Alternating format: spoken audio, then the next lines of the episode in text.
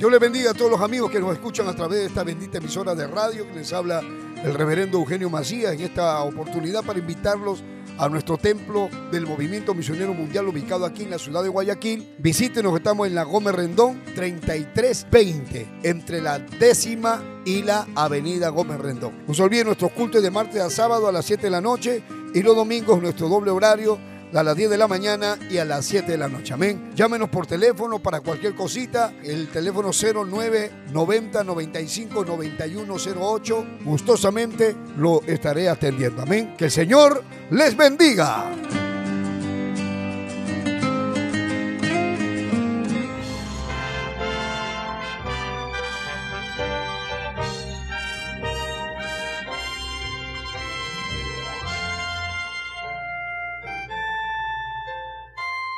Camino a la verdad. Anunciando el Evangelio de Cristo en estos últimos tiempos. Impartiendo la sana doctrina en medio de la apostasía. Rescatando a personas del alcoholismo, drogadicción y las pandillas. Sanando los enfermos. Restituyendo hogares. Devolviendo la felicidad a miles de familias. A través del poder de la palabra de Dios en la voz del reverendo Eugenio Macías Corbacho de la Iglesia Cristiana, Movimiento Misionero Mundial. Vuelva a sonreír y encontrar el camino a la salvación. Camino a la verdad. Voy a hacer una brevísima reseña. Jesús, el Salvador prometido, nació de la Santa Virgen María en el tiempo que Dios lo tenía determinado. Gálatas 4:4. Capítulo 4, verso 4 dice la palabra del Señor que cuando se cumplió el tiempo, dice, cuando se cumplió el tiempo, Gálatas 4:4. Pero cuando vino el cumplimiento del tiempo, Dios envió a su Hijo nacido de mujer y nacido bajo la ley, o sea, en el tiempo de Dios. Todo ocurre en el tiempo de Dios. Ustedes han visto, hermano, que todo lo que vino sucediendo, primero estaba profetizado. El Señor Jesucristo, después que resucitó, que los mismos discípulos estaban preocupados, no sabían si era o no era el Mesías. Decían, porque ¿cómo va a resucitar? ¿Cómo lo van a golpear hacia el Mesías? ¿Cómo lo van a escupir en la cara? ¿Cómo lo van a desfigurar si Él es el Mesías? Tanto, y para que venga y lo golpeen, no entendemos. Pero luego el Señor Jesucristo les habló y les dijo, estas cosas estaban escritas de mí, dice Jesús. Y era necesario que se cumpliese todo lo que estaba escrito de mí.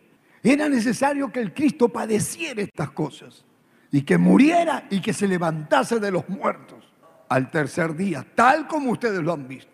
El capítulo 24 del Evangelio según San Lucas, verso 44 para adelante, dice que les abrió el entendimiento para que ellos comprendiesen las escrituras. Luego el Señor les da la gran comisión y les dice, id por todo el mundo. O sea, una vez que lo vieron resucitado, entiendan que Él murió como nosotros sabemos cuando la gente muere.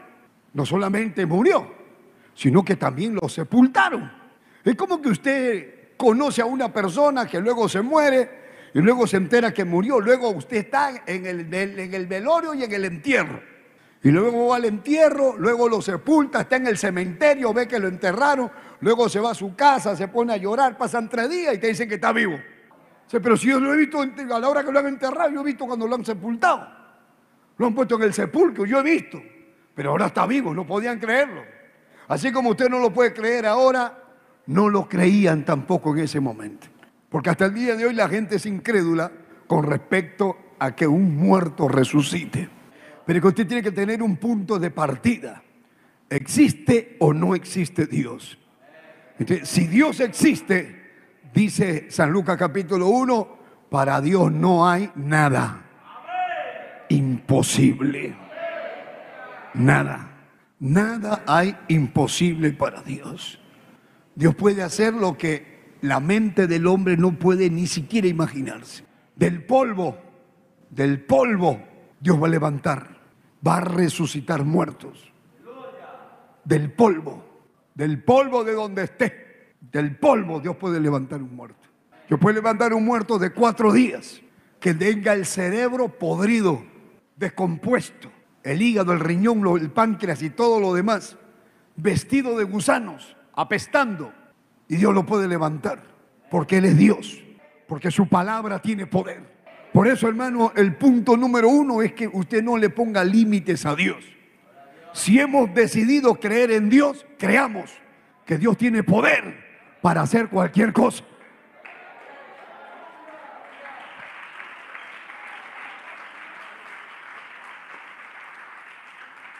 Si a Dios le da la gana, mire, yo le hablo así, mi mamá se ha muerto de COVID, enterrada ya ahorita.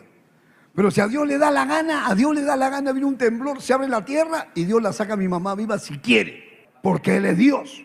Entienda, Dios es Dios. Dios es, Dios es todopoderoso. Todopoderoso quiere decir que todo lo puede. Él es omnipotente. Entienda, nosotros no servimos a un Dios limitado. Nuestro Dios tiene poder para sanar, para hacer cosas extraordinarias, para hacer crecer piernas. Hermano, para que camine el paralítico, para que abra los ojos los ciegos. Eso hace Dios. Nuestra cabeza no entiende, pero Dios es el creador de todo, el hacedor de todo. Aleluya, si Él puede hablarle al mar y el mar se sujeta, le habla al viento y el viento se sujeta. Le habla, hermano, a un gusano y el gusano hace caso. Le hablan los peces, los peces hacen lo que él dice. Hermano, es increíble. El poder de Dios no entra en tu cabeza. No entra en tu cabeza. Ahora, Dios tiene un plan que lo va desarrollando desde hace miles de años. A nosotros nos está tocando ahora. Ahora nos toca vivir este tiempo. Pero han habido cristianos ya de generaciones pasadas y todos los cristianos pasados, si estuvieran viendo lo que nosotros estamos viendo, si lo pondríamos al apóstol Pablo acá, y Pablo se pondría a mirar lo que está pasando con todo lo que es el microchip y la maldad y la ideología de género y todas las cosas que hay, hermano, él diría que esto viene mañana o pasado, pero esta semana debe llegar, pero uno de estos días, porque lo que está pasando acá yo no lo he visto nunca, hubiera dicho Pablo, si estuviera ahorita pero no está Pablo, pero estamos nosotros ahora. Que estamos viendo lo que la Biblia dice que iba a suceder.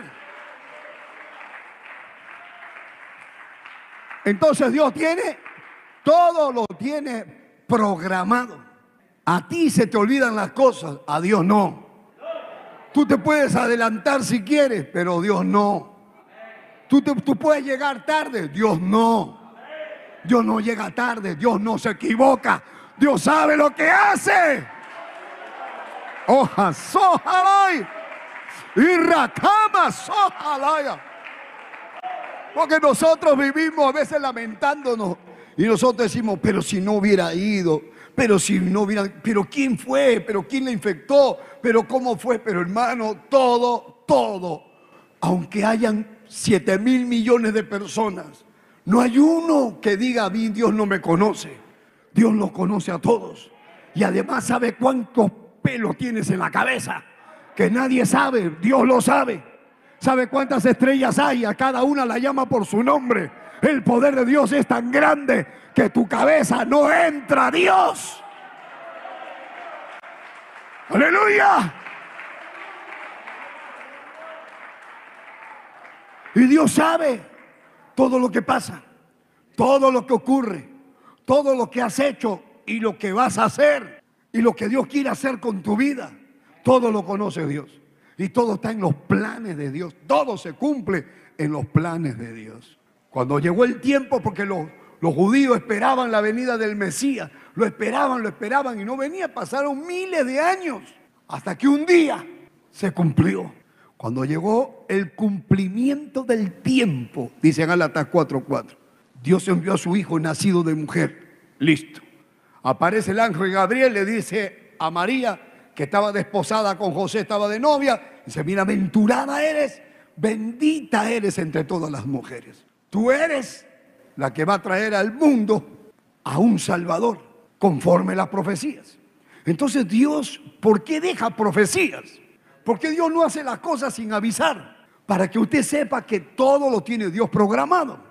Que una virgen iba a salir en cinta, ya estaba programado. Que iba a nacer en Belén, estaba programado. Ya se sabía dónde iba a nacer. Hasta Herodes preguntó, ¿a dónde tenía que nacer el Mesías? Le dijeron en Belén, porque eso estaba escrito ya 700 años atrás. Hermano, es increíble, todo lo tiene Dios exacto. Entonces, es todo tan exacto que nadie nace ni nadie muere si es que Dios no lo permite.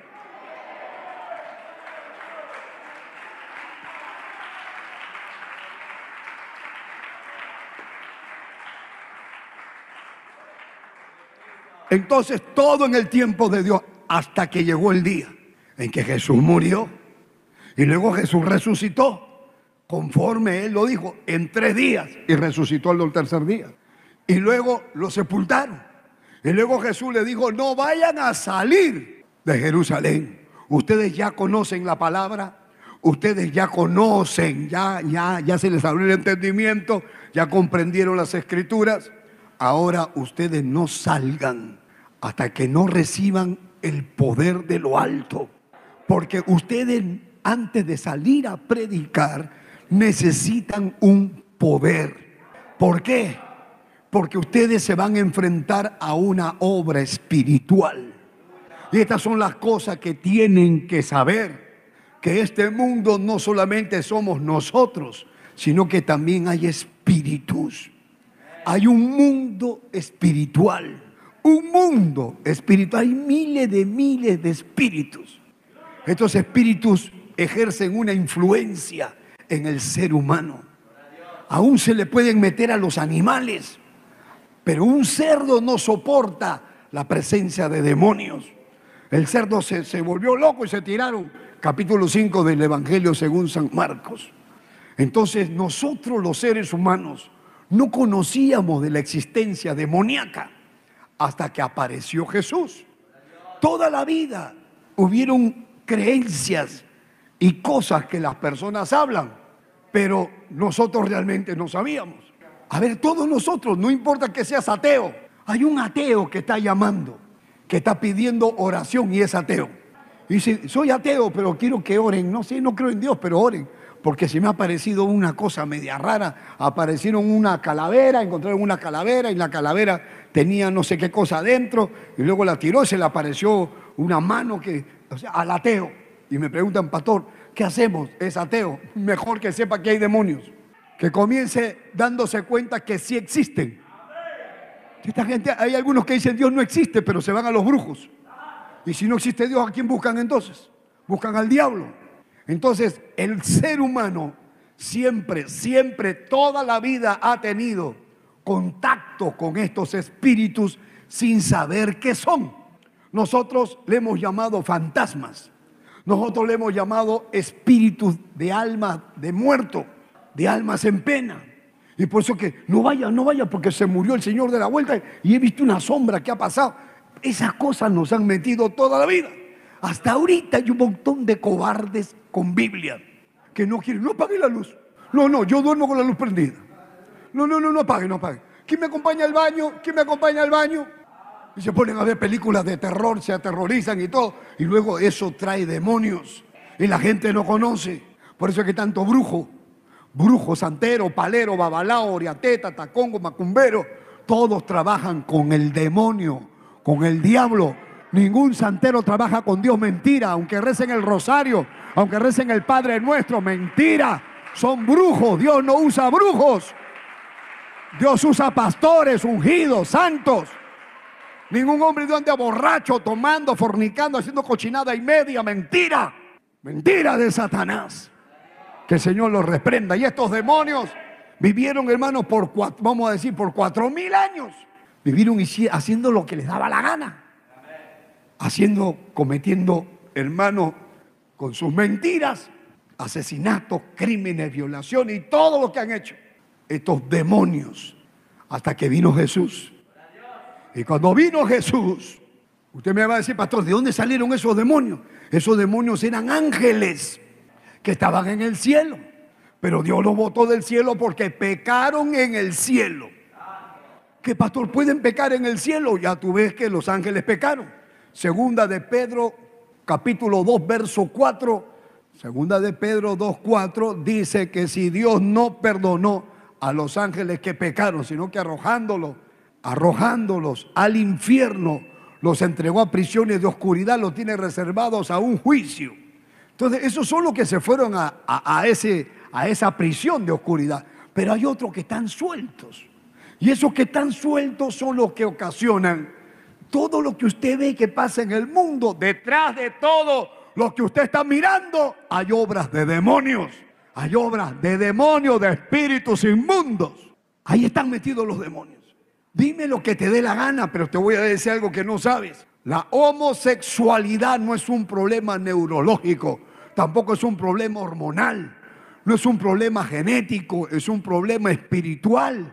Cualquier homosexual que se arrepiente, el demonio que tiene adentro se va y se vuelve macho como tiene que haber sido. Acá tenemos un montón que han sido gay. Y ahora son machos, macho, machos. Y han sido algunas que han sido lesbianas. Porque, hermano, yo nunca he conocido un caballo que quiera ser perro. Usted ha pensado que un caballo dice, yo quiero ladrar. Tú eres caballo, pero yo quiero ladrar. O un perro que diga, yo quiero ser chancho. Eso no nunca se ha visto. Gloria a Dios. Pero ahora la ciencia ha descubierto que hay moscas homosexuales, que hay perros homosexuales que todos tienen derecho a amarse, así, porque así, así han nacido. No hay obras de demonios.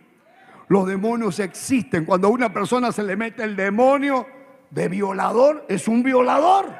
Y entonces quiere violar, violar niños. No le importa, no le interesa. La mujer que venga, no le interesa. Quiere niño porque tiene un demonio de violación. Se le mete el demonio de suicida. Y entonces está buscando matarse todo el día. Porque tiene ese demonio metido adentro tiene demonio de mentira.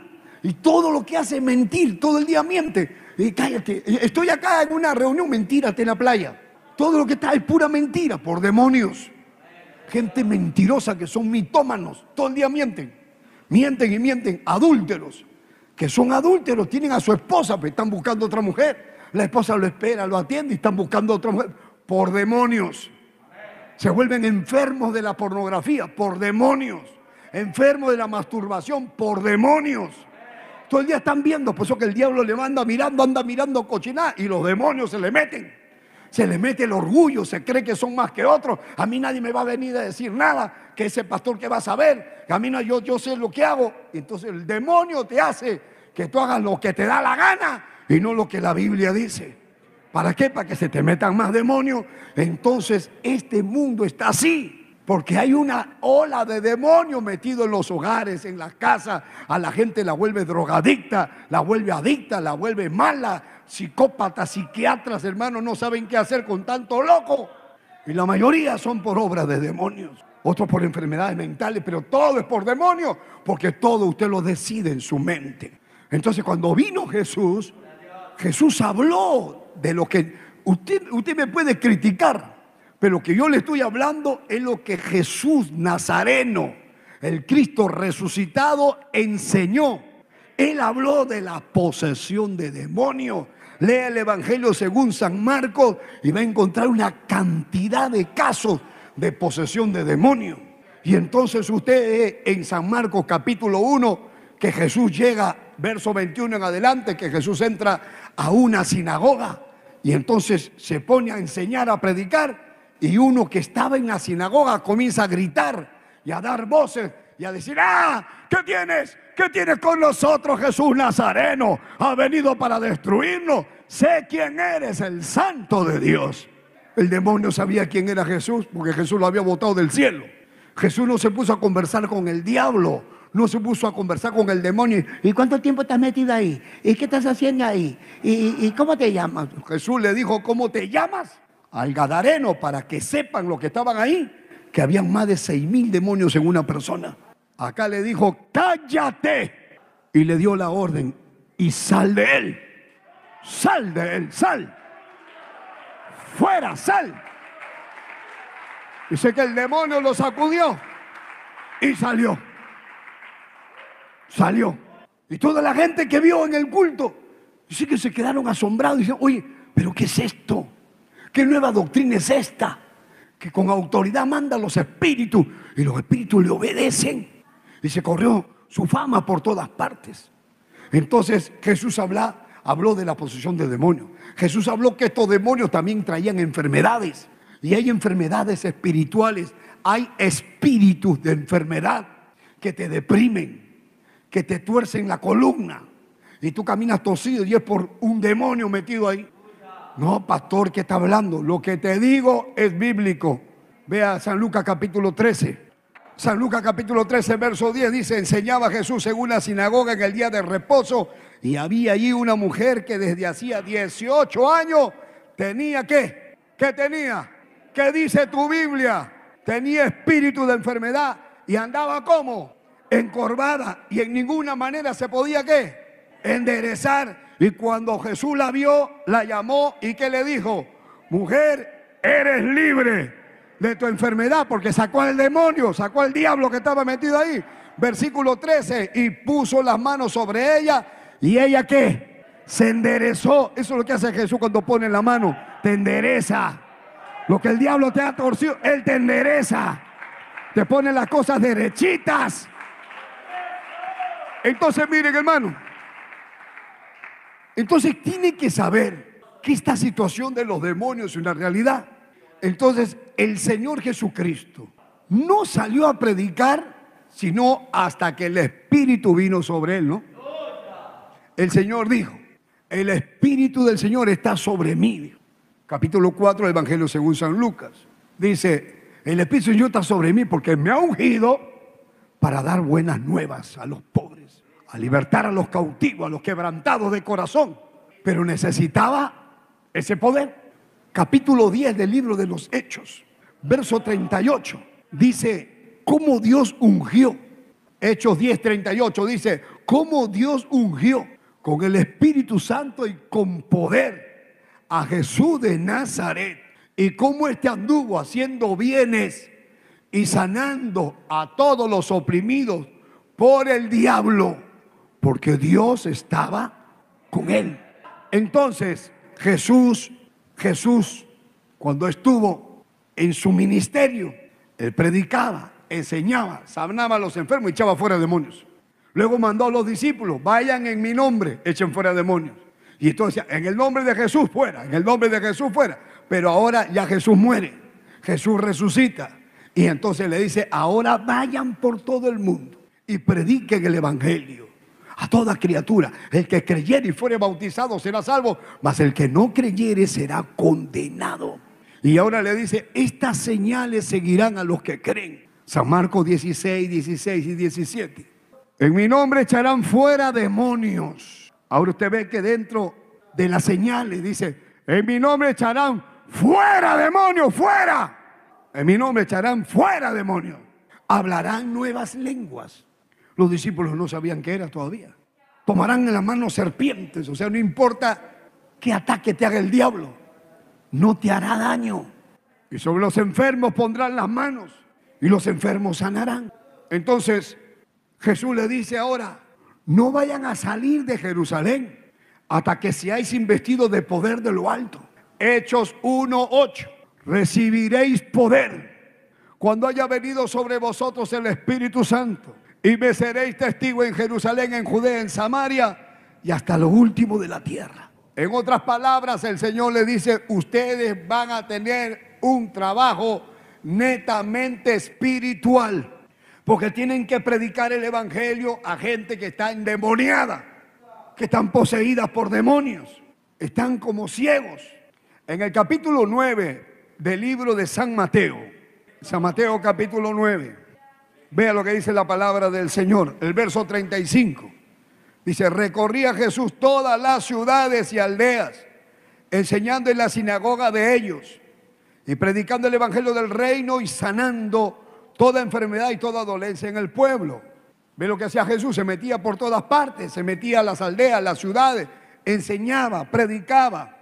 El verso 36 dice, al ver las multitudes, Tuvo compasión de ellas porque estaban desamparadas, dispersas como ovejas que no tienen pastor. Oye hermano, hay una cantidad de gente que dice que creen en Dios, pero están sin pastor, están desamparadas. Mejor dicho, no tienen salvación, no son salvos. Creen en Dios, pero no son salvos. Creen en Dios y se van para el infierno. Esta gente creía en Dios, pero creían en Dios, creían en la promesa, estaban ahí esperando a Cristo y Jesús los miraba como ovejas sin pastor. Y Jesús dice el verso 37, entonces le dijo a sus discípulos, a la verdad la mies es mucha, mas los obreros son pocos. Rogad pues al Señor de la mies que envíe obreros a su mies. O sea, son mucha gente perdida, mucha gente poseída, mucha gente engañada por el diablo. Esa gente que habla basura de los hombres de Dios, que atacan a la iglesia, que atacan a los pastores, que atacan al evangelio, que atacan todo. No saben qué decir porque atacan el mensaje. Atacan, quieren buscar la manera de manchar el testimonio del hombre de Dios. ¿Para qué? Para que ya nadie lo escuche. Eso es lo que quiere el diablo, que nadie escuche el mensaje de Dios. Pero haga lo que hagas, el Evangelio tiene que seguir corriendo. Y la palabra tiene que seguir corriendo.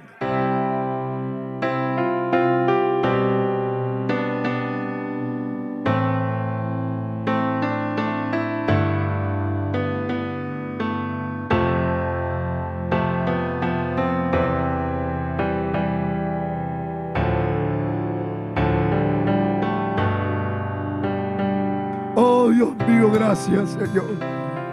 Mira las almas ahora. Mira todas las vidas que están aquí, que me ven, que me escuchan. Mira todo aquel que se sienta solo, sin fuerzas, enfermo, desconsolado, deprimido. Señor, sin consuelo, entristecido, enlutado en la miseria, en la pobreza, sin trabajo atrapado en la droga, con cáncer, con VIH, con SIDA, en agonía, muriendo.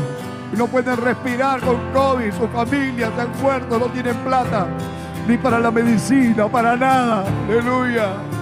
Con tu mano, Señor, te ruego. Toca ahora, sálvalos ahora. Manifiesta tu poder. En el nombre de Jesús. Haz tu obra a dónde está llegando esta palabra. Aquí en el templo y en otros lugares donde llega. El poder de Dios te llega, te toca. Te toca ahora en el nombre de Jesús. Enviamos la palabra que tiene vida. Gracias te da mi alma. Tú eres bueno, dile.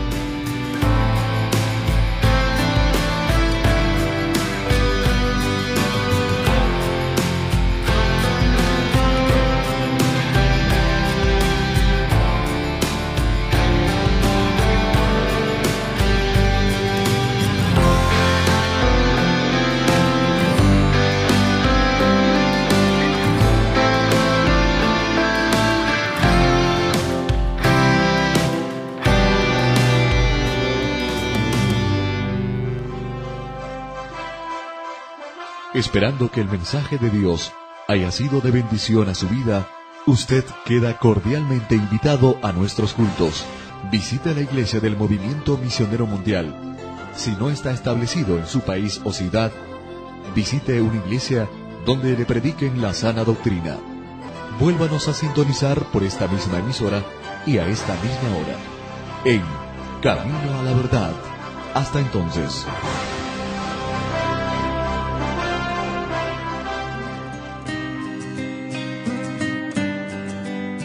Dios le bendiga a todos los amigos que nos escuchan a través de esta bendita emisora de radio que les habla el reverendo Eugenio Macías en esta oportunidad para invitarlos a nuestro templo del Movimiento Misionero Mundial ubicado aquí en la ciudad de Guayaquil. Visítenos, estamos en la Gómez Rendón 3320 entre la décima y la avenida Gómez Rendón. No se olviden nuestros cultos de martes a sábado a las 7 de la noche y los domingos nuestro doble horario a las 10 de la mañana y a las 7 de la noche. Amén. Llámenos por teléfono para cualquier cosita. El teléfono 09 90 95 91 08. Gustosamente lo estaré atendiendo. Amén. Que el Señor les bendiga.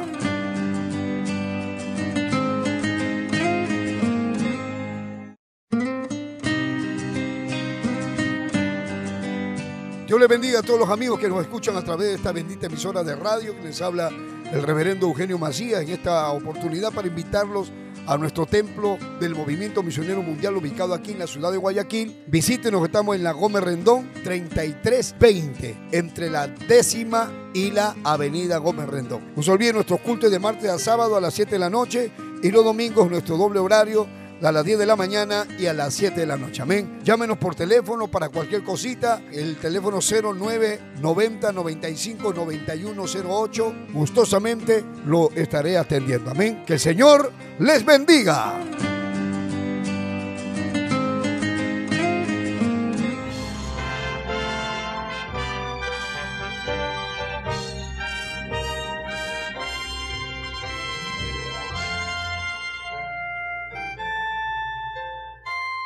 Camino a la verdad. Anunciando el Evangelio de Cristo en estos últimos tiempos. Impartiendo la sana doctrina en medio de la apostasía.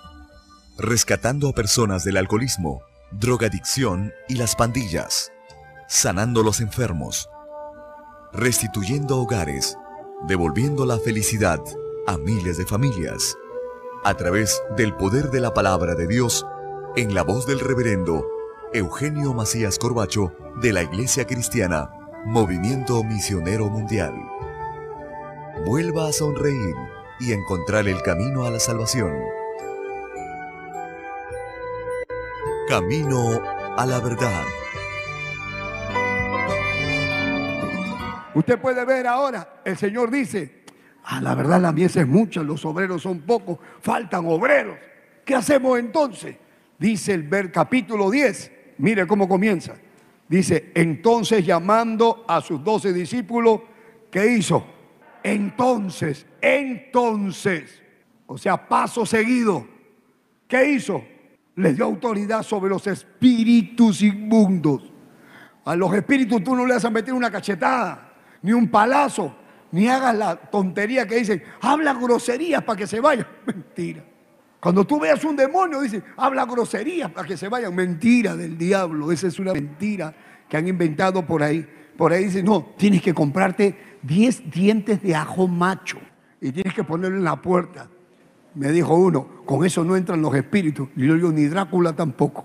Estás creyendo tonterías que un ajo, el diablo se lo come el ajo y te lo escupe. Acá no es, no es situación de ajo, ni de herradura de caballo, ni de cinta roja, ni de sábila amarrada en la puerta ni de que tienes un seguro, mentira de Satanás. Que no le amarres cinta ni guairuros en la mano a los bebés. Todo eso es mentira de Satanás. Tú quieres que Dios te bendiga, que Dios te proteja. Obedece la palabra de Dios. Obedece, obedece, obedece la palabra. Obedece, obedece, obedece.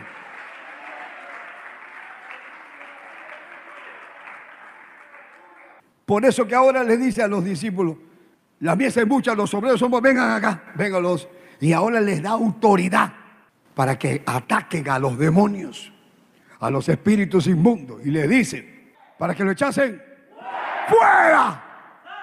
Ve como el que está a tu costado tiembla porque parece que le ha quedado un par metidos ahí adentro. Le ha quedado un par de ciricos metidos ahí. Dice, mire, vuelvo a leer.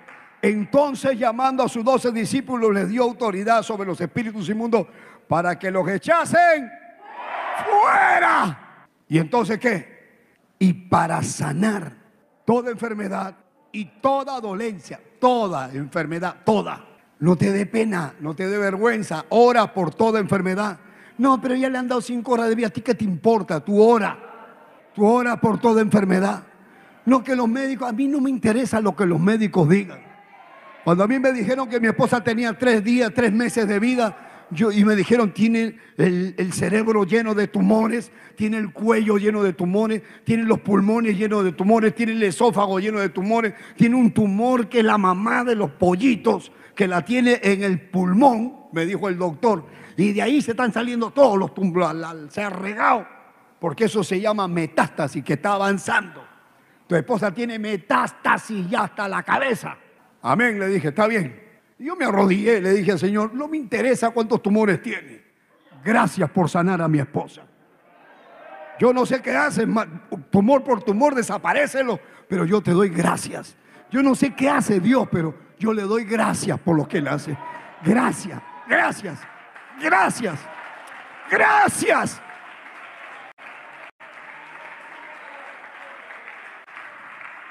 Y a mí me decía, se está muriendo. Yo seguía, gracias por sanarla.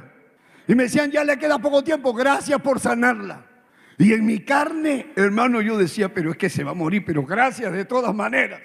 Por sanar a mi esposa, por sanar a mi esposa. Gracias, gracias. He llorado en mi cuarto, lloraba, miraba su ropa, me tiraba al piso, lloraba, decía, no. Le dije a María Rosa, tú te mueres el lunes, yo me muero el martes. yo no voy a estar sin ti, no, María Rosa, olvídate. No, no, no, no, no, no. Bueno, y mire, hasta ahora está viva. Y todavía sido a Estados Unidos a hacer.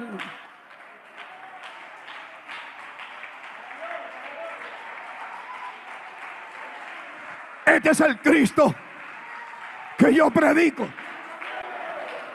Si mañana más tarde se muere mi esposa, a pesar de que estoy llorando, ya pues llegó el tiempo de ella.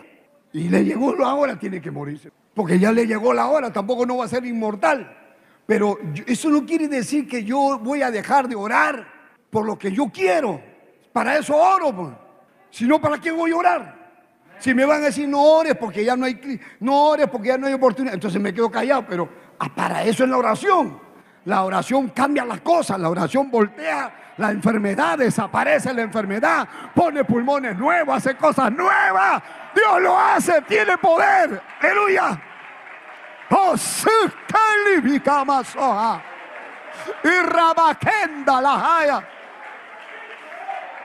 Por eso el Señor no quería que salgan a predicar hasta que no reciban el poder. Recibiréis poder cuando haya venido sobre vosotros el Espíritu Santo. Y eso tiene que ser hasta el día de hoy. Ahora a cualquiera mandan a predicar sin Espíritu Santo necesitan el Espíritu Santo porque tienen una guerra espiritual. Porque el diablo todavía sigue siendo diablo y los demonios siguen engañando a la gente. Y se necesita el poder del Espíritu Santo para que los demonios huyan, para que el diablo se vaya, para que los hogares sean restaurados, para que los enfermos sean sanados. Se necesita el poder del Espíritu Santo. No solamente letra, no solamente teología. Tienes que tener poder el poder es la unción del Espíritu de Dios. Unción verdadera, palabra de Dios verdadera, milagros verdaderos, sanidad divina verdadera, verdadera, sanidad, aleluya. Yo no creo en un Dios muerto ni en un Dios de, de historia, hermano. Yo creo en el Dios vivo.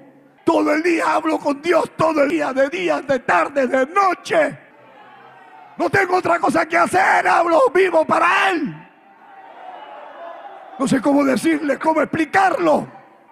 Por eso el Señor, ¿por qué cree que no le digo vayan a predicar? Le digo, espérense, no vayan, no salgan, no salgan de Jerusalén. San Lucas capítulo 24, miren. Lucas 24, 49 dice, he aquí yo enviaré la promesa de mi Padre sobre vosotros ese poder.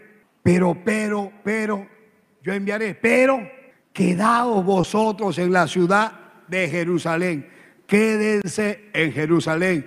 Quédense en la ciudad, no salgan. ¿Hasta cuándo? Hasta que seas investido de poder desde lo alto. Quédate, espérate, espérate, espérate, quédate. Entonces le dijo, ahora esperen. Y ahora los discípulos en el capítulo 1 del libro de los Hechos, después de la resurrección de Cristo, ellos no salían a predicar. Todavía no existía la iglesia. No había iglesia cristiana. No estaba la iglesia de Cristo. La iglesia de Cristo son las personas, hombres y mujeres transformados por el poder de Dios, no una denominación con un nombre, no una denominación que diga, esta es la iglesia de Cristo.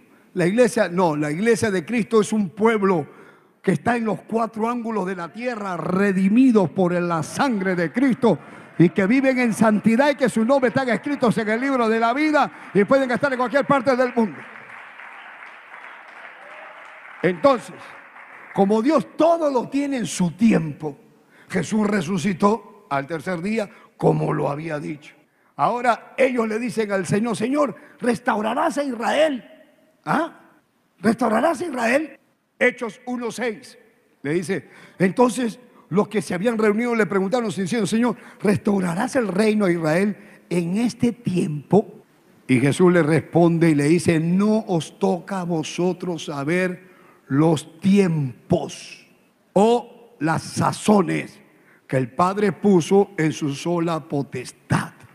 Porque siempre hemos querido conocer los tiempos. ¿Hasta cuándo voy a vivir? ¿Cuándo me voy a casar? ¿Cuándo voy a viajar? ¿Hasta cuándo voy a estar orando por mi hermano, por mi primo, mi cuñado, por mi esposo que se convierta? ¿Hasta cuándo? El Señor ha dicho, clama a mí, yo te responderé. Yo estoy clamando, sigue clamando, sigue orando, pero ¿hasta cuándo? Tú sigue orando.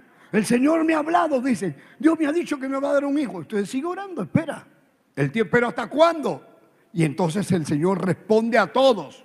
Y nos dice, pero ¿hasta cuándo no voy a poder salir de este problema? Porque cuando uno está encerrado en un problema parece que nunca va a cambiar. Hermano, cuando uno se siente solo parece que toda la vida va a estar solo. Cuando uno se siente enfermo qué largo se hace la noche. Parece que nunca va a terminar el dolor. Y hay una cantidad de gente que sufre en silencio. ¿Qué quiere decir? Que no le cuentan a nadie. No le cuentan a nadie lo que le está pasando, no le cuentan a nadie el dolor que tiene, no le cuentan a nadie su decepción, su pena, su lucha, su debilidad espiritual, su deseo, todo lo tienen adentro y se lo guardan, pero tienen esperanza. Dice, Señor, ¿hasta cuándo? Señor, ¿hasta cuándo? ¿Hasta cuándo? Dime qué hago. Por eso que el Salmo 40 dice, pacientemente esperé a Jehová. O sea, hay que esperar a Dios. Hay que esperar en el tiempo de Dios. Hay que esperar en su tiempo. Que Él haga lo que tenga que hacer en su tiempo. Pero acá los discípulos le preguntaron, Señor, ¿restaurarás a Israel en este tiempo? ¿Ah? ¿Cuándo? ¿En este tiempo vas a restaurar a Israel? O sea, los judíos estaban cansados de estar eh, bajo el yugo del imperio romano. Estaban cansados, aburridos. Y querían que Jesús ya sea rey. Y el Señor les dice a ellos, el Señor les dice que Dios el Padre es el que establece el tiempo en que deben ocurrir las cosas. ¿En qué momento? Y Dios lo tiene en el tiempo perfecto. No se adelanta ni se atrasa. Y ese proceso de espera es el, el momento donde nosotros estamos siendo formados, tratados, donde Dios trata con nuestras vidas en ese espacio de prueba, que parece que no está pasando nada, pero algo está pasando. Y todo lo tiene Dios en su tiempo, programado, en qué momento tienen que ocurrir los hechos y las cosas. Por eso, hermano, nadie Nadie puede decir, este, ay, se murió. ¿Y acaso Dios no sabía? Dios sabía. Pero, pero si ayer estaba bien, pero hoy día le tocaba, porque estaba, ya estaba su tiempo. Si es su tiempo, es su tiempo. Pero si oramos y Dios puede cambiar los tiempos, Dios puede hacerlo, como le pasó con el, con el, con el rey Ezequías. El Señor le dijo a Ezequías, ordena tu casa, segunda de Reyes capítulo 20. El Señor le dice a Ezequiel, ordena tu casa porque morirás y no vivirás. Ezequías el rey, cuando se ve que estaba, que ya no tenía, que Dios lo había desahuciado. Entonces Ezequías se pone a llorar y le dice, Señor, te ruego que hagas memoria, que he andado delante de ti en verdad y con íntegro corazón y que he hecho las cosas que a ti te agradan. Y lloró Ezequías con gran lloro. Y eso movió el brazo de Dios dijo, ya, ya, Ezequías, ¿sabes qué? Voy a cambiar los planes porque has orado y me ha llegado al corazón. ¿Sabes qué? Te voy a regalar 15 años más. Yo quiero decirle, hermano, que acá yo veo que este era el único hombre, digo yo, el único hombre a quien Dios le dio la fecha que tenía que morir. Le dijo, tú no mueres ahora, tú mueres de acá 15 años. Le dijo de acá 15 años, 15 años. Pero ¿dónde dice eso, pastor? En Segunda de Reyes capítulo 20. Léalo. Versículo 5 y versículo 6 de Segunda de Reyes, capítulo 20. Dice, vuelve y dile a Ezequías, príncipe de mi pueblo, así dice Jehová, el Dios de David, tu padre. Yo he oído tu oración y he visto tus lágrimas. Y aquí que yo te sano. Al tercer día subirás a la casa de Jehová. De acá a tres días te vas al culto. Y añadiré a tus días 15 años. Quiere decir que si tenía 40, ya no te vas a morir a los 40, te vas a morir a los 55. Y si tenía 45, te vas a morir a los 60. Te voy a regalar 15 años más. Ya, me caíste, ya pues te voy a dar 15 años más. Y Ezequías ya sabía que él iba a vivir 15 años. O sea, yo me pongo a pensar y decía, o sea, él era 15 años inmortal. Nadie lo podía matar, ni el COVID. Si hubiera habido COVID, él decía, yo, sé que no me voy a morir. Porque el Señor me dijo que voy a tener 15 años. ¿15 qué? 15 años más. Pero el Señor te dice, ya, yo te he dicho 15 años, pues ponte tu mascarilla. Porque tú estás tentando, estás tentando, entonces estás tentando. Entonces, 15 años más. Entonces, él sabía que no se iba a morir, porque Dios le había puesto un tiempo. Así trabaja Dios. Dios pone tiempo de forma personal. Dios te dice a ti, tanto tiempo te vas a quedar soltera y ahí te casas y ya tú te vas a quedar así, tú vas a, así, así, tú te quedas solo, tú vas a viajar, tú vas a hacer esto, tú sales a la obra, te voy a llevar, te voy a llenar con mi Espíritu Santo tal fecha, tal día. O sea, Dios todo lo tiene preprogramado. De una manera personal, de uno con uno. Dios tiene un plan con uno con uno, conmigo, contigo. Dios tiene planes, o sea, olvídate, no pienses tú que Dios está para muy ocupado y que no, Dios sabe todo lo que tienes que hacer porque para eso te ha traído al mundo. Porque Dios tiene planes contigo, pero Dios te, cuando Dios te dice algo, hazlo. No seas como, como Jonás. Porque Dios le dijo a Jonás, anda, vete a Nínive. Y Jonás dijo a Nínive, me voy, me voy para España, me voy para el otro lado. Esa es otra cosa. Que te sale y Dios, ¿dónde te vas? Oye, Jonás, ¿a dónde te vas? No, yo no quiero predicar que se muera esa gente. No quiero. Ah, Ah, no quiere. Y por su desobediencia se levantó la tempestad. Toda la gente perdió sus bienes, todo porque estaba el desobediente ahí metido. Y Dios lo trae de las orejas y no hace caso, tírenlo al mar. Y lo tiraron. Él dije, me muero, prefiero morirme que ir a predicar a esos hijos del diablo ahí en Nínive. Y lo tiraron al mar y Dios tenía preparado para el momento un gran pez, no dice ballena, un gran pez que tenía una boca más grande que la que el del chimoso que ella, una boca que se lo tragó entero. Y ahora se quedó en ayuno tres días porque no quiso obedecer. Metido entre las algas y todavía le hicieron un taxi de libre, un Uber, un Uber en el mar. Se lo llevaron de frente hasta Nínive. ¿Y cómo sabía el pez dónde quedaba Nínive? Y en la orilla de Nínive el pez se metió en la... Y lo vomitó a Jonás. Y Jonás cayó envuelto en algas, todo. Y miró que decía, bienvenido a Nínive.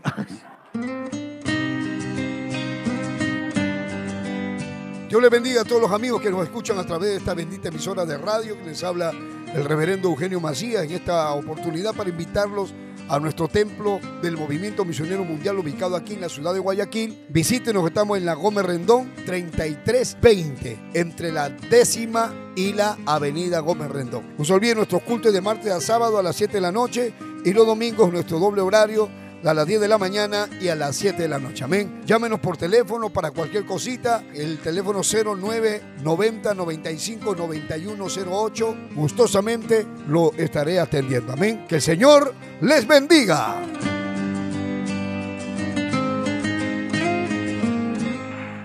¡Qué terrible! ¡Qué terrible! Y ahí llegó por desobediente. Dijo, ya anda, párate y haz lo que te he dicho. Es que cuando tú te sales de los planes de Dios, Dios te trae a chicotazos y te dice, aquí tienes que estar. Te he dicho que tienes que hacer esto. Por eso te pasan cosas cuando tú no obedeces. Pero obedeces y vas a ver cómo Dios te va a bendecir. Alaba lo que está vivo. Alaba lo que vive. Entonces Dios tiene su tiempo. Su tiempo lo tiene Dios. ¿Para qué? Para una persona para una familia, para un país y para la humanidad. Porque cuando venga el rapto de la iglesia, en el tiempo de Dios, porque dice el día y la hora, nadie lo sabe. Y ese acontecimiento va a traer un efecto mundial. Y ahí, ahí se va a saber quiénes eran los verdaderos y quiénes eran los hipócritas y quiénes eran los falsos. Porque el que se queda es porque no estaba bien. De cualquier iglesia, ahí se va a saber. Y eso va a ser a nivel un acontecimiento que va a sacudir las naciones. Pero antes que pasa esto, antes que pase esto, el Señor ha dicho, vayan por todo el mundo, vayan por todas las naciones, vayan y prediquen el Evangelio a toda criatura. El que creyere y fuere bautizado será salvo, mas el que no creyere será condenado. Bendito sea el nombre de Jesús. Alaba lo que está vivo. Vea algo, vea, vea, vea, vea, vea, vea, vea algo. Vea algo. San Lucas capítulo 21. San Lucas 21, ¿lo encontraron? Dice el verso 24, y caerán a filo de espada y serán llevados cautivos a todas las naciones. Está hablando de lo que les va a pasar a los judíos. Y Jerusalén será hollada por los gentiles. Eso fue cuando destruyeron el templo. ¿Hasta cuándo? Hasta que los tiempos de los gentiles se cumplan. O sea, ahí Lucas está escribiendo que el Señor Jesucristo dijo, hasta que el tiempo de los gentiles, la oportunidad que tienen los gentiles se acabe, se cumpla, se cumpla. Siempre Dios tiene sus tiempos, su tiempo exacto. Entonces, ¿hasta cuándo? Se, ahorita estamos en el tiempo de los gentiles. Nosotros somos gentiles, convertidos al cristianismo, de todas las naciones. ¿Quién es un gentil? Una persona que no es del pueblo judío, pero que se ha convertido al cristianismo. Y ahora conocemos el, el Evangelio y ahora está siguiendo el mensaje hasta que el tiempo de los gentiles se cumpla. Y cuando venga la gran tribulación y se van a quedar, van a quedar un montón de gente que se van a convertir, se van a consagrar, todos los reggaetoneros cristianos, los salseros cristianos, los, de la, los del Evangelio de la prosperidad y todos esos que hay que, que enseñan un Evangelio, hermano, eh, acomodado a la carne al mundo, se van a quedar con el anticristo. Y cuando venga Cristo, hermano, cuando venga el, el rapto de la iglesia y se queden, ahí van a creer, ahí se van a consagrar y van a morir en las manos del anticristo bajo torturas espantosas, horribles, y van a gritar. Y entonces de nuevo van a decir, Señor, ¿hasta cuándo, Señor? Capítulo 6 de Apocalipsis. Dice el, verso 10, y clamaban a gran voz diciendo, ¿hasta cuándo, Señor? ¿Ah? Santo y verdadero no juzgas y venga nuestra sangre los que moran en la tierra. ¿Hasta cuándo? ¿Cuánto tiempo ya? Y dice, y se le dieron vestiduras blancas y se le dijo que descansasen todavía un poco de, de tiempo hasta que se completara el número de sus consiervos y sus hermanos que habían también de ser muertos como ellos. Ustedes esperen hasta que se complete el tiempo, que se complete el, el, el número, esperen un poco de tiempo, esperen. O sea, Siempre todo lo hizo en su tiempo. ¿Y por qué le estoy hablando del tiempo? Porque justo en el capítulo 1 del Evangelio, perdón, del libro de, de los Hechos, los Apóstoles, en el capítulo 1 de los Hechos, aunque no me crean, recién voy a predicar. ¿De verdad, pastor? Sí, pero no te asustes. ¿Por qué? Solamente se lo voy a leer. Dice, cuando llegó el día de Pentecostés, cuando llegó qué? podemos decir, el tiempo del Pentecostés, el día en que celebraban el Pentecostés. Estaban todos unánimes juntos. ¿Qué cosa era la fiesta del Pentecostés? ¿Qué se celebraba la fiesta del Pentecostés? Porque en esa fiesta, hermano, usted ve que vienen de todas partes, de todos los países, comienzan a venir a Jerusalén a adorar a Dios. Los judíos celebraban una fiesta para darle gracias a Dios por las cosechas. ¿Cuándo lo hacían? 50 días después de la Pascua. Por eso de ahí viene el nombre de Pentecostés.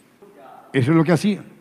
Para los judíos se convirtió en una festividad, porque esto, hermano, era una fiesta doble. Ellos celebraban también el día en que Moisés recibió las tablas de la ley en el monte Sinaí. Y fue también 50 días después que habían salido de Egipto. Salieron de Egipto de la esclavitud de Egipto y los 50 días recibió Moisés las tablas de la ley en el monte del Sinaí. Ahora ellos celebraban la fecha en que Moisés había recibido la ley y también celebraban la fiesta de las semanas, que contaban siete semanas después de la Pascua. 7 por 7, 49, celebraban el día 50, la fecha del Pentecostés, donde todos venían a celebrar y hacerle fiesta a Dios en gratitud, porque Dios los había bendecido en las cosechas. Entonces, Dios tenía ese día, ese tiempo, cuando le dijo a ustedes, esperen la promesa, esperen que viene, esperen que viene, esperen, esperen. ellos no sabían y estaban orando, estaban orando, estaban esperando la promesa. Ellos no sabían y llega la fiesta del Pentecostés. Y cuando viene la fiesta del Pentecostés, comienzan a venir hermanos de diferentes países, de diferentes ciudades. Los pardos, los medos, los elamitas, los que habitaban en Mesopotamia, hermanos, en Frigia, en Panfila, en Egipto, de todas partes venían a adorar a Jerusalén. Era una fiesta gigante. ¿Y qué pasó? Mañana te cuento.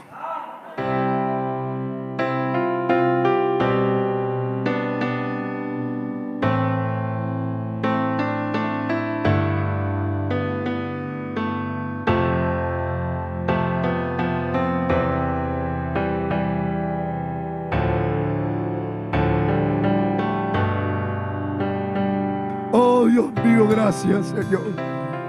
Mira las almas ahora. Mira todas las vidas que están aquí, que me ven, que me escuchan. Mira todo aquel que se sienta solo, sin fuerzas, enfermo, desconsolado, deprimido. Señor, sin consuelo, entristecido, enlutado en la miseria, en la pobreza, sin trabajo atrapado en la droga, con cáncer, con VIH, con SIDA, en agonía, muriendo. Y no pueden respirar con COVID, su familia se han muerto, no tienen plata, ni para la medicina, para nada. Aleluya. Con tu mano, Señor, te ruego. Toca ahora. Sálvalos ahora. Manifiesta tu poder. En el nombre de Jesús. Haz tu obra a dónde está llegando esta palabra, aquí en el templo y en otros lugares donde llega. El poder de Dios te llega, te toca. Te toca ahora en el nombre de Jesús. Enviamos la palabra que tiene vida. Gracias te da mi alma. Tú eres bueno, dile.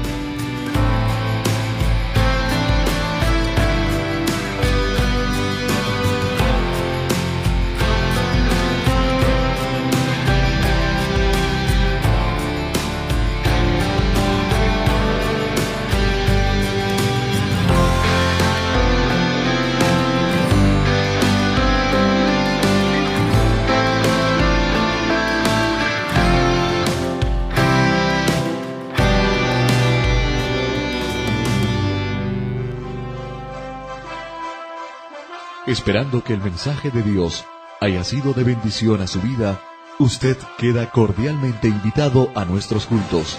Visite la iglesia del Movimiento Misionero Mundial. Si no está establecido en su país o ciudad, visite una iglesia donde le prediquen la sana doctrina. Vuélvanos a sintonizar por esta misma emisora y a esta misma hora. En Camino a la Verdad. Hasta entonces.